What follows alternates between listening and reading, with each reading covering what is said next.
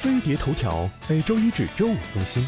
最近广场舞大爷大妈又解锁新姿势，跳起了打架舞，抡起小拳拳捶你胸口，不仅要配合默契闪躲自如，还要表情凶狠，情绪到位。Whatever，随他们高兴。或是低俗恶俗，老年版的葬爱家族，不管你心里咋想，广场舞的世界早就不那么简单了。关于广场舞，你不知道的那些事儿。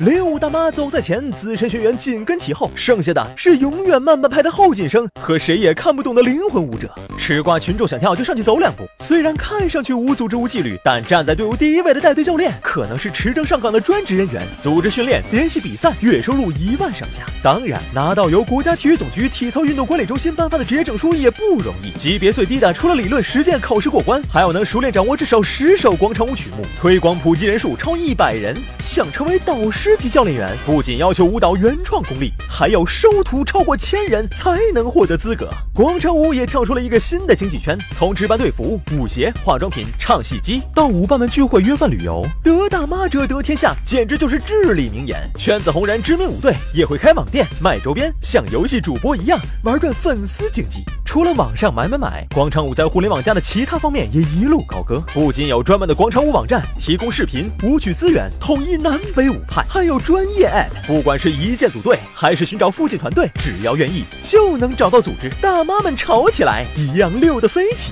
不过尴尬的是，就算广场舞跳到卢浮宫，占领莫斯科红场，就算广场舞比赛成为国家赛事，办得如火如荼，为老不尊，劳民扰民的标签还是撕不掉。多份理解固然重要，可大爷爷。大妈也别忘了，早睡早起才能身体倍儿棒啊！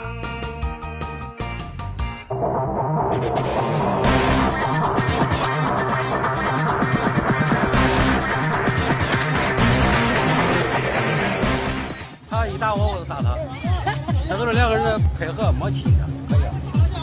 这临时发挥是不是？啊，第一次不咋配合，第二次、第三次、第四次以后越来越配合，大家都是开心。